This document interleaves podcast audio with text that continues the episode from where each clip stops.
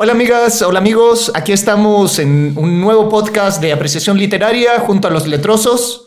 Héctor Viveros. Y Ernesto Madera. Y su amigo José Baroja. Y hoy hablaremos acerca de los otros Sherlock. sí, porque realmente eh, el personaje creado por Arthur Conan Doyle eh, ha tenido una vida fuera de los libros de Conan Doyle, que canónicamente son cuatro libros de cuentos y, cuatro novelas, cinco libros de cuentos y cuatro novelas, son canónicos.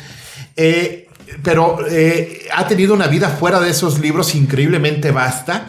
Es el personaje literario con más adaptaciones en la historia. Le gana incluso a Drácula, lo cual es increíble. Bastante, bastante canijo. Ah, y ojo, que también resucita en su propia historia. en su propia historia, sí.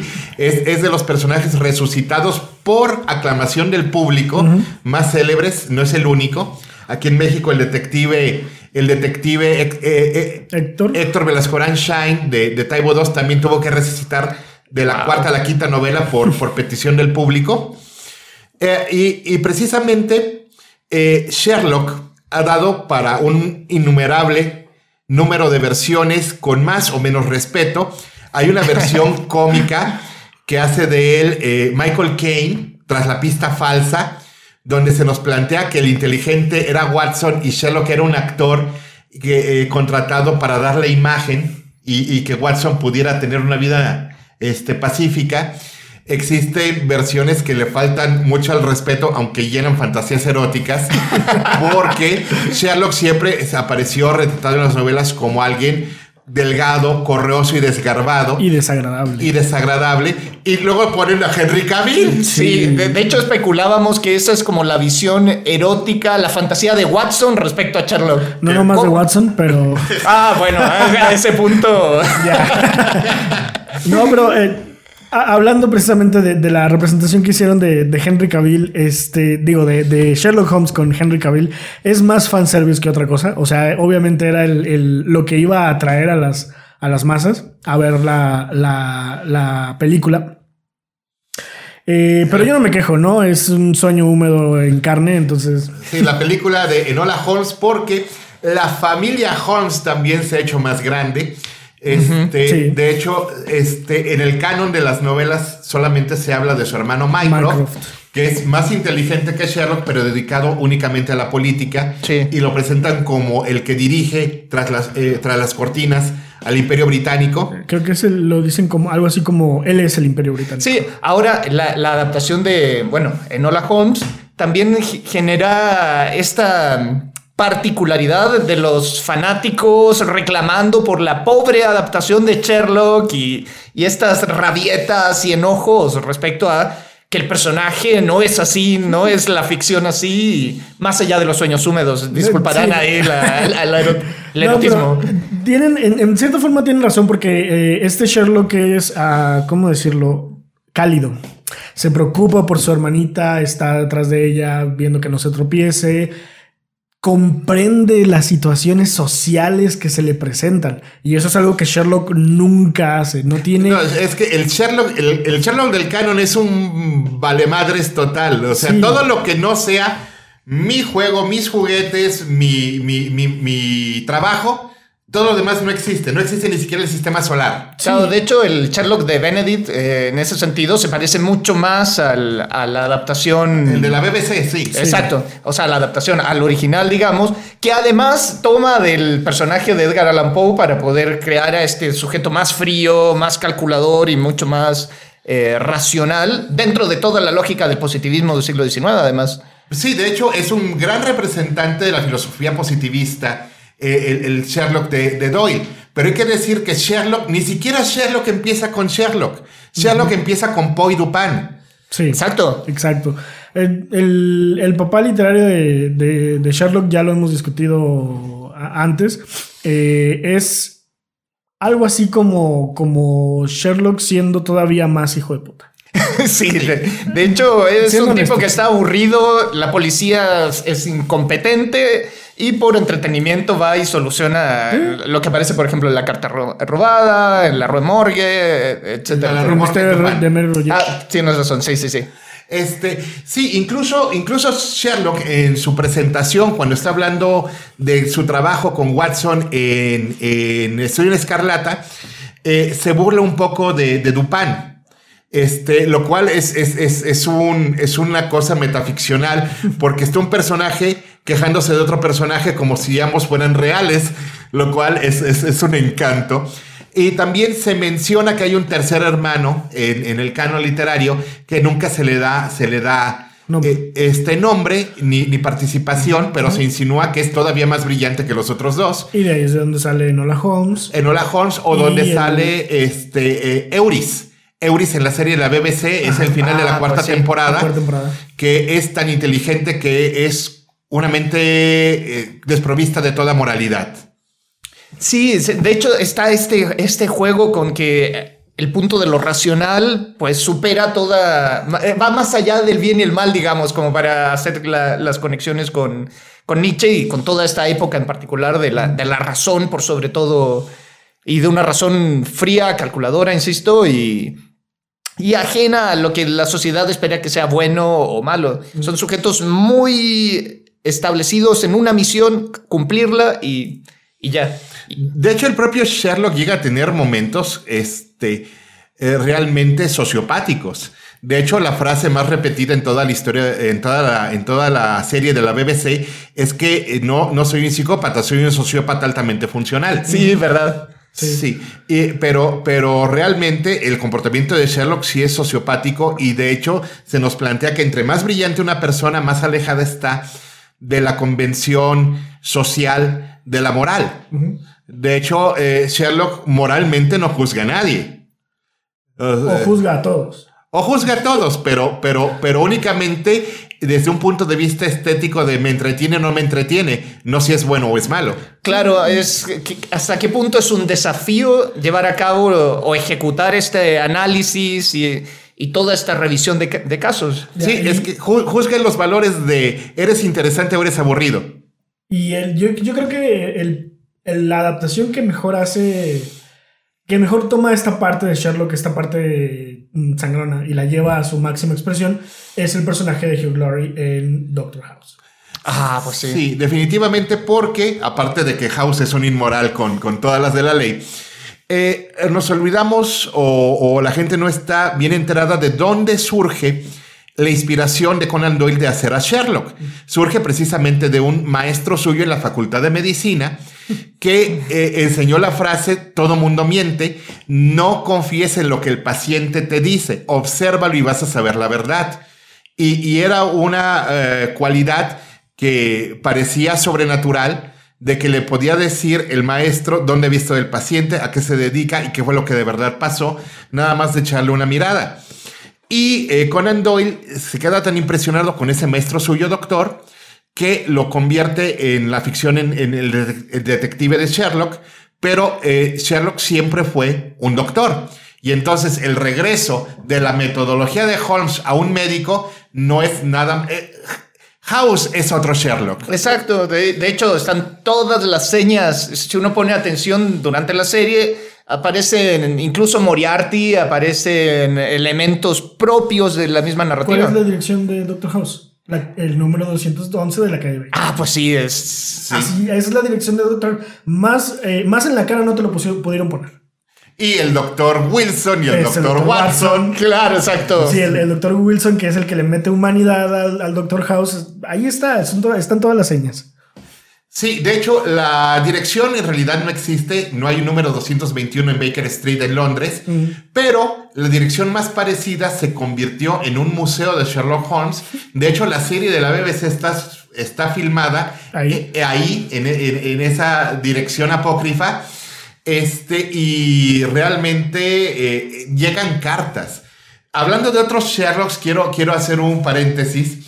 Existe una novelita este, muy cortita de, de Paco Ignacio Teibo II que se uh -huh. llama Héroes Convocados, que es que un periodista eh, herido en la, en la Guerra Sucia a principios de los años 70 en México, desde su cama de hospital, bueno, en realidad lo hieren en un asunto de nota roja, ya me acordé pero es sobreviviente de esos movimientos, desde su cama de hospital empieza a escribirle a todos sus héroes literarios para un golpe de Estado en México. Y lo más curioso no es que escriba las cartas, es que le contestan. Y llegan a México, Sandokan y los Tigres de la Malasia, llega Sherlock Holmes, llega la Brigada Ligera, llegan los Tres Mosqueteros, llega Dick Turpin. Es una novelita que no tiene desperdicio, por favor, búsquenla. Y la participación de Sherlock en el golpe de Estado está genial porque se viene hasta con el sabueso de los Baskerville. Sí, eso es como a toma, toma Marvel y, y su Este es un crossover. Ese, Esto claro. es un- esto es un multiverso. Es- y los Como demás su- Ah, Eh, otras adaptaciones de Sherlock. Vamos a hablar innegablemente, tenemos que hacerlo, aunque no nos guste, porque sí nos gusta, de la adaptación que hizo, que se hizo con Robert Downey Jr. de Sherlock Holmes. Mira, yo defiendo a Guy Ritchie. Me gusta la manera de contar las cosas de Guy Ritchie, pero mm, no, Sherlock Holmes no es un superhéroe. no. Sí, eh, de hecho, ti- tienes toda la razón. en- pero yo de esas películas defiendo en particular que me gusta mucho la fotografía A mí en particular. Pero la trama, bueno, ahí ya empezamos a, a cuestionar, más allá de que hace algo que no se había hecho, que es adaptar precisamente la muerte de Sherlock, bueno, más o menos. Pero a- aparece dentro de eso, aunque ya no le dan continuidad porque Porque ahí se acabó. Se- según tengo entendido, se va a hacer una tercera película. sí, Eh, eh, parece pero- que está muy, muy en duda. Sí, de hecho, eh, hay que recomendar la muerte de Sherlock, que está al final del cuento, el problema final. Eh, eh, la primera vez que se menciona ¿A Moriarty? a, a- a Moriarty es en las aventuras de, de- de Sherlock Holmes, en un caso que se llama. Este. Bueno, es, es el caso donde, donde tienen que resolver sobre un noble, un noble inglés que llega a reclamar una, una herencia. Este, y, y es una novela, pero eh, eh, es, es una novela que me dejó un mal sabor de boca, porque como tiene un final abierto, ni es un cuento ni es una novela. Y, y eso, y eso me, me desconcierta. Hay que leer el canon. De hecho, ustedes pueden comprarse en Google Play por 30 pesos toda el canon de Sherlock Holmes, Sherlock Holmes completo. Es un archivo de como de 3.000 páginas, pero lo pueden tener por 30 pesos en su computadora. Sí, ahora a propósito del problema final, también hay que recomendar La Casa Habitada. No es una muy buena obra, de hecho no lo es, no es un buen cuento, pero es el- la excusa para revivir a, a- Ah, a sí. Sherlock. Entonces es casi como, ¿te gusta Sherlock? Tienes que leerlo. Eh, Pero es que no es tan. Es que no le metió tanto feeling, vamos a Sí, decirlo. eh, fue Porque forzado. Es que él no quería revivirlo, o sea, lo mató por una razón, porque ya no quería seguir escribiendo de él y el personaje se le fue de las manos. ¿no? Sí, y a propósito de recomendaciones, es- también está esa gran traducción de Julio Cortázar que también lo encuentran en librerías de las obras completas de Sherlock Holmes. Como para que le echen un vistazo. No son 30 pesos, pero a todo lo que nos gusta tener los libros, pues ahí está. Ahí están. Y, y está traducido por ese otro gran escritor argentino. Hablando, hablando de otros Sherlocks, hay que decir que Neil Gaiman se gana un premio con lo que él mismo admite que fue una fanfiction de meter a Sherlock Holmes en un ambiente Lovecraftiano. Entonces, eh, también es una recomendación porque Sherlock Holmes se ha ido, ido a todos lados. Mira, yo recuerdo hasta un capítulo de una caricatura de mis años. La, la- la caricatura era Brave Star, que era un western espacial donde, donde sacan a un Sherlock Holmes que se había metido en un, en un sueño de animación suspendida y en el siglo 23 llega a, a- a resolver crímenes. Vaya. De hecho, hay otra película que está entera en YouTube, no recuerdo el título, donde otra vez Sherlock Holmes se mete en una cámara de animación suspendida y se enfrenta a los nietos y bisnietos de Moriarty. es, es una película divertida porque por su falta de contexto cultural comete errores que antes no cometía. Por ejemplo, ve una pajilla, un popote que no existía en su tiempo, y ve este, sacarina en, en- en- en la mesa de, de- de- de enfermera, de la doctora que lo resucita, Oh, y Dios. piensa que es cocaína. Ah, Oh, por- ah, porque hay que decirlo, Sherlock es bien pacheco. Ah, Sí, por Sherlock- supuesto. Sherlock es un adicto. Y me hiciste acordar de, de esa serie con la que, bueno, yo, yo fui creciendo, nunca llegué al final porque parece que no va a tener nunca final. Y que me hizo creer que en Japón hay crímenes todos los días, que es el Detective detective, Conan. Conan, que es literalmente... Es Sherlock Holmes adaptado. Eh, claro, de hecho, lo de llamarse Conan eh, nace en el primer capítulo porque ve una obra de Arthur Conan Doyle y tiene que ponerse rápido un nombre para que no lo descubran. Luego hay que hablar de que Sherlock Holmes es una onda de choque que crea personajes ah, inspirados en él para ser su contraparte o para ser su competidor, porque sin Sherlock Holmes no hay Arsène Lupin.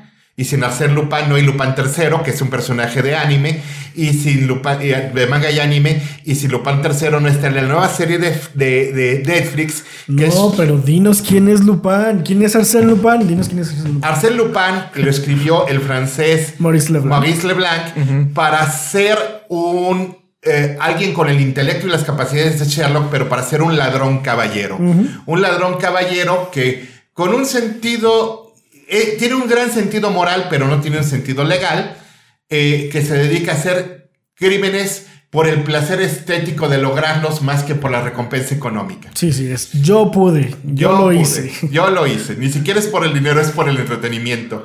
Y entonces, si Sherlock resuelve crímenes por entretenimiento, entretenimiento Lupin comete crímenes por entretenimiento. Sí, de hecho, e- eso da cabida a este otro género que surge junto a la policial, que es la de La La criminal. novela criminal. Exacto, que también pone a estos sujetos que son el alter ego del detective, porque hay que recordar que la policía siempre es incompetente en, en estos Eh, sí, espacios. siempre. Y sin, y sin estos no existirían películas, franquicias como La Gran Estafa, Ah, claro. Como Ocean Eleven. ah, Ocean Eleven, 12 Ocean and 13, 13, yeah. este, y, y, Y las Ocean- nuevas. y la, y la Eh, versión Ocean femenina, Eight. el Ocean Ocean Eight. Eight. No existiría todo este género. Vamos, este, hay que decir que, eh, que las películas con George Clooney, Matt Damon y, y Brad Pitt son un remake, porque la primera Ocean's Eleven fue filmada por el Rat Pack, por Sammy Davis Jr., Frank Sinatra, este, Jerry Lewis y Dean Martin. Que sí estaban metidos en el crimen. Claro. Que sí eran verdaderos criminales. Eh, así es de que la, la- la- la realidad imita la ficción.